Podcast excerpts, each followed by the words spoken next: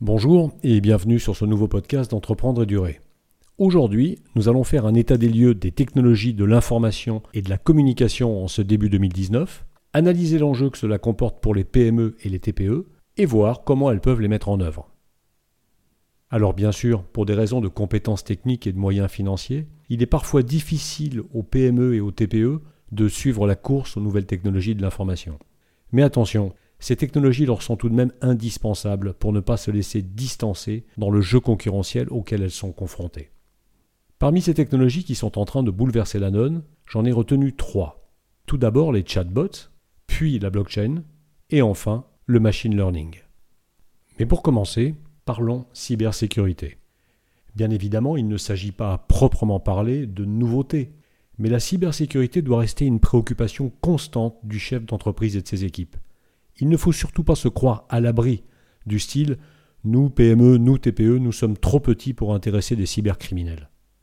Selon l'enquête Cybersécurité et PME réalisée en janvier 2019 auprès de 374 dirigeants, 41% des entreprises de 0 à 9 salariés et 44% des entreprises de 10 à 49 salariés qui ont été interrogées déclarent avoir déjà subi une ou plusieurs attaques ou tentatives d'attaque informatique. Au-delà des solutions indispensables, telles que le changement régulier des mots de passe, la mise en place d'antivirus, de firewall, d'anti-spam, la systématisation des sauvegardes et de leur stockage en lieu sûr, les PME peuvent aussi envisager de s'assurer contre les attaques informatiques. Et puis, un autre conseil, au-delà de la mise en place d'outils, n'oubliez pas de sensibiliser vos collaborateurs à la cybersécurité. Passons maintenant à la première des technologies, les chatbots. Alors pour commencer, c'est quoi un chatbot ou un robot conversationnel? Un chatbot, c'est un logiciel qui est capable de converser avec des humains par échange vocal ou par échange textuel.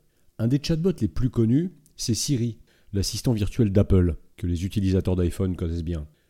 Les principales applications des chatbots sont la recherche d'un produit, la commande d'un produit, des réponses à une question technique ou autre, le suivi de dossiers commerciaux. Les progrès de l'intelligence artificielle, avec l'apprentissage automatique, rendent ces outils de plus en plus performants. Et si aujourd'hui les chatbots sont l'apanage des grandes entreprises, les PME commencent à s'y intéresser. Cela concerne en premier lieu celles qui ont des centaines, voire des milliers de clients, car cela va réduire le besoin en personnel pour répondre. Ce n'est en effet que lorsque le chatbot n'a pas pu apporter la réponse attendue que la demande arrivera à un interlocuteur humain. Attention, le chatbot n'est pas forcément moins efficace qu'un humain, car ce dernier peut négliger, par fatigue, par lassitude, de prendre en compte les spécificités d'un client donné, alors qu'un chatbot n'aura pas d'état d'âme et le fera systématiquement. Mon conseil, il faut aussi penser 24 heures sur 24 et 7 jours sur 7. Si un de vos clients souhaite par exemple, un dimanche matin ou en plein milieu de la nuit, savoir où en est sa commande, la mise en place d'un chatbot est un vrai plus. De plus, cette présence continue, même si elle est virtuelle, pourra faire la différence auprès des clients entre deux sociétés concurrentes. Comment faire? Eh bien, si vous avez un besoin simple, vous allez trouver de nombreuses plateformes qui vous permettront de créer votre chatbot, telles que la plateforme gratuite ChatFuel pour Messenger ou bien Messenger Platform de Facebook. Cela peut être une bonne entrée en matière, mais autrement, dès que votre besoin va un peu plus se sophistiquer, vous serez obligé de faire appel à une agence spécialisée dans l'implantation de chatbots. Passons maintenant à la seconde technologie dont je voulais parler, la blockchain. Alors vous avez évidemment entendu parler de Bitcoin, qui est la plus ancienne application de la blockchain. Bitcoin, pour mémoire, remonte à 2009, c'est-à-dire qu'il a déjà 10 ans. Une blockchain, c'est une base de données qui contient l'historique de tous les échanges effectués entre ses utilisateurs depuis sa création. La spécificité de la blockchain, c'est que c'est une base de données qui est sécurisée et distribuée, elle est partagée par ses différents utilisateurs, sans intermédiaire, ce qui permet à chacun de vérifier la validité de la chaîne. Les grandes familles d'applications de la blockchain sont les applications pour les transferts d'actifs financiers. Ça peut être des crypto-monnaies, ça peut être des actions, ça peut être des obligations. Les applications de la blockchain en tant que registre. Elle permet ainsi d'assurer une meilleure traçabilité des produits et des actifs. Troisième famille d'applications, les smart contracts ou les contrats intelligents. En fait, c'est des programmes autonomes qui exécutent automatiquement les conditions et les termes d'un contrat, sans nécessité d'intervention humaine une fois démarré. On peut penser par exemple à des applications dans le domaine de l'immobilier. Alors mon conseil, s'il n'y a pas urgence pour la plupart des PME à mettre en œuvre des applications basées sur une blockchain, je vous conseille d'assurer dès à présent une veille, voir ce qui se passe. Comment vous pouvez faire? Eh bien, rencontrez des sociétés spécialisées dans le développement de ce type d'application et commencez à vous poser la question, parmi les processus de l'entreprise, quels sont ceux qui pourraient bénéficier de la mise en place d'une blockchain? Passons maintenant à la troisième technologie que je voulais mettre en avant, le machine learning. Alors c'est quoi le machine learning?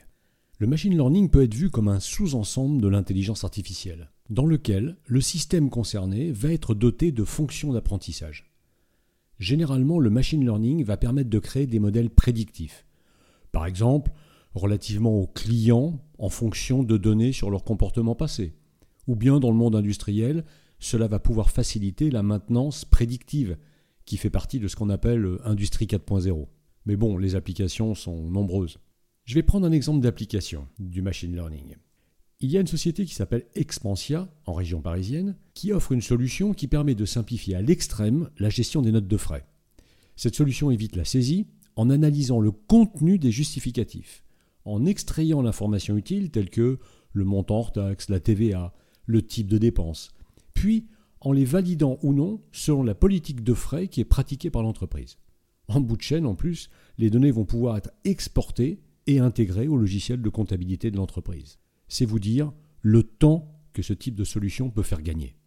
Alors bien sûr, la mise en place de machine learning nécessite une forte expertise technique, l'intervention de data scientists ou autres, et puis ces ressources sont peu nombreuses et ne nous l'auront pas, elles sont souvent coûteuses, elles vont être généralement l'apanage des plus grandes entreprises. Mais il y a des démarches alternatives. Par exemple, pour faciliter l'accès aux solutions de machine learning par les PME, il y a une autre société française qui s'appelle My Data Models, qui propose en fait un outil qui lui est destiné aux experts métiers qui n'ont pas de compétences en programmation ou en machine learning, et cet outil leur permet de créer et d'exécuter leur propre modèle prédictif. Alors mon conseil pour finir, toute PME qui génère de gros volumes de données devrait s'intéresser au machine learning. Et puis dans un premier temps, pourquoi pas s'intéresser à des solutions telles que celle d'Expansia pour approcher en douceur ce monde un peu nouveau Voilà, j'en ai terminé avec ce podcast. J'espère que ces quelques éléments vous inciteront à aller plus loin et à creuser le problème. Je vous dis à très bientôt pour un prochain podcast. D'ici là, je vous souhaite une bonne journée. Au revoir.